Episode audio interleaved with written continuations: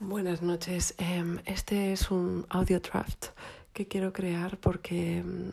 a raíz de una serie de acontecimientos que me han sucedido estos últimos días, a raíz de mi propia experiencia personal, em, realmente uno se da cuenta que muchas veces por mucho que trates de anticipar, de controlar las situaciones, hay cosas que se escapan de las manos, imprevistos, que jamás habías pensado, mm, de lo más inverosímil. Y es precisamente eso lo que os quería contar y para explicaros esto, pues me parece que, que mejor que una historia, ¿no? Entonces ha sido como, digamos que, bueno, últimamente tengo un trabajo que, bueno, me lleva, ocupa bastante buena parte de mi tiempo y, bueno, pues tengo que gestionar lo que es ir a buscar a mis hijos al colegio, llegar a tiempo. Estos días estoy llegando un poquito más tarde, la verdad. Y eh, ayer, pues, eh, vamos a decir que me ocurrió, llegué a casa agotada, mm, no sé, eran las 10 de la noche, acababa de preparar como eh, las meriendas o los almuerzos del día siguiente, cuando me decidí a hacer una máquina, una lavadora, que es como un poco el café, ¿no? De nocturno en el que diría que mi lavadora para mí es como mi tesoro, eh, porque lo utilizo cada día para limpiar pues, las ropas que se ensucian cada día. Y de repente vi que salía un poco de agua y ahí fue como, oh no, ¿qué es lo que está ocurriendo? Entonces, aunque ya tenga, bueno, unos cuantos años, solamente hace poco mi madre me dijo que tenía que cambiar el filtro. Y bueno, es mi segunda vez que lo cambio. La verdad es algo que sinceramente lo haré más a partir de ahora. Um, entonces de ahí salieron, bueno, un poco de todo, ¿no? Monedas, mm, granos de, de arena, piedras, um, trozos de huesos de aceitunas, o sea, un poco, no me extraña, ¿no? Que la lavadora no, no lavase bien. Y además, pues um, eh, también es verdad que recordé en ese momento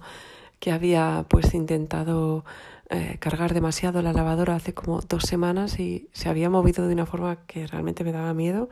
Pero bueno, pensé que la pobrecita, bueno, pues que sobrevivía y que todo iba bien hasta que salió ese agua y bueno, pues como estoy de una forma muy estoy intentando ser más resolutiva cada vez con mi vida pues limpié el filtro y me quedé súper satisfecha con lo cual pues volví a poner la lavadora pero esa vez de repente no sé, me pareció como que oía un ruido diferente que salía por debajo de la lavadora y entonces en ese momento percaté que había algo que sucedía dentro en su interior o algún tubo que se había escapado. Esto la verdad que, como deciros, tema bricolaje no es mi expertise, sobre todo electrodomésticos, con lo cual la paré, mmm, intenté recuperar parte del agua con mmm, otro resto de toallas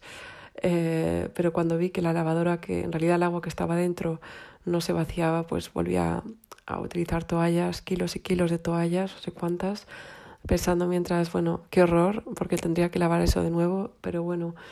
al final se trataba de resolver esa situación en el momento de la forma que pudiese para por lo menos salir del paso. Con lo cual conseguí que bueno, todo se secase mmm, para que al vecino no le cayese el agua, porque eso puede ser como una catástrofe. Y entonces esto sucedió y, y entonces sucedió que, no sé, creo que en ese momento eh, fui a fui a,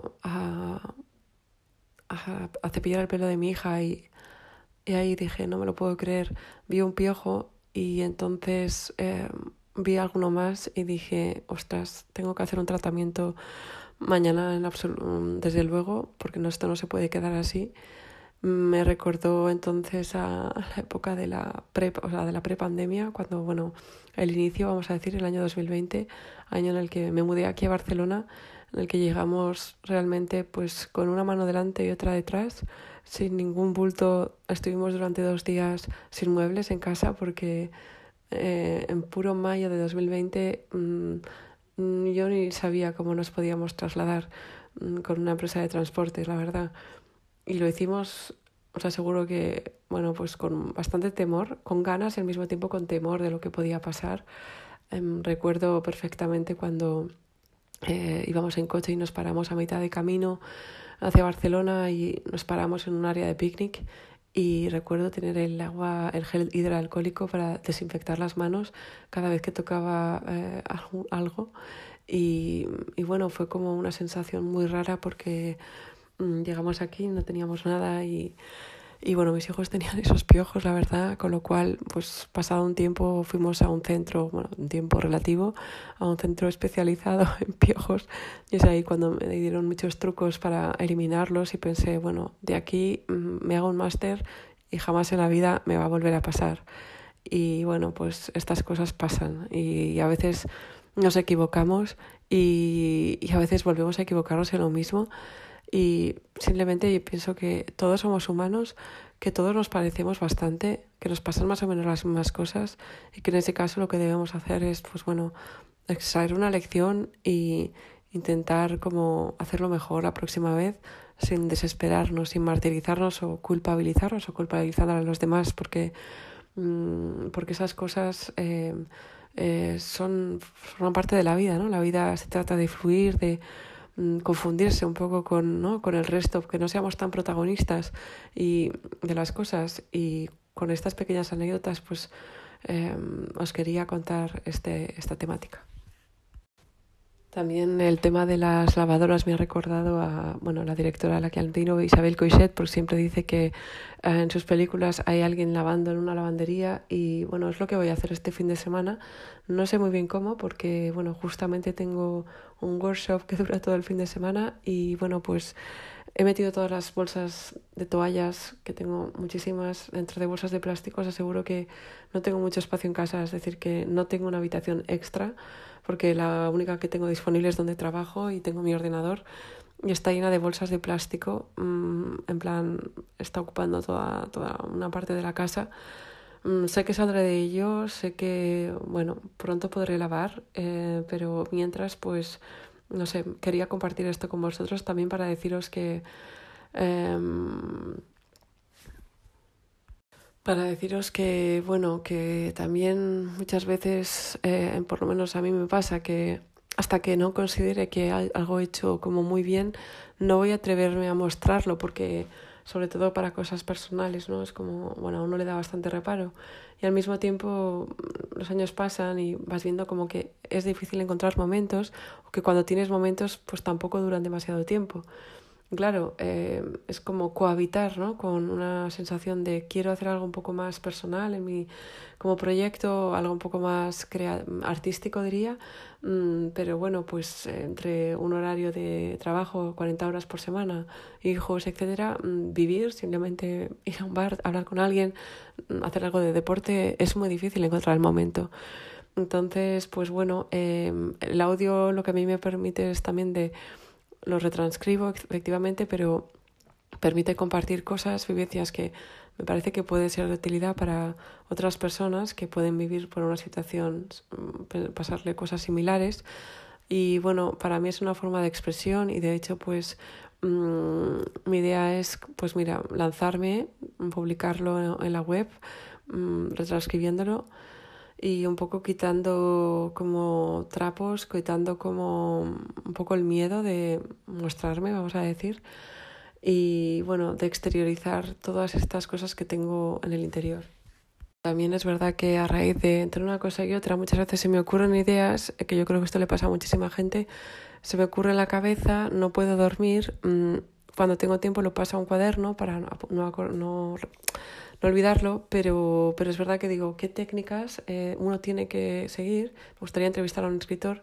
para saber, bueno, qué tipo de rutina podría utilizar para sacar provecho de esto. No sé, quizás me ayudaría a crear en la empresa en la que trabajo pues un writer's room o algo así, porque creo que también entre otras personas muchas veces podemos desbloquear, podemos entre ayudarnos. Mm, yo me dedico a gestionar proyectos y estoy todo el día organizando cosas para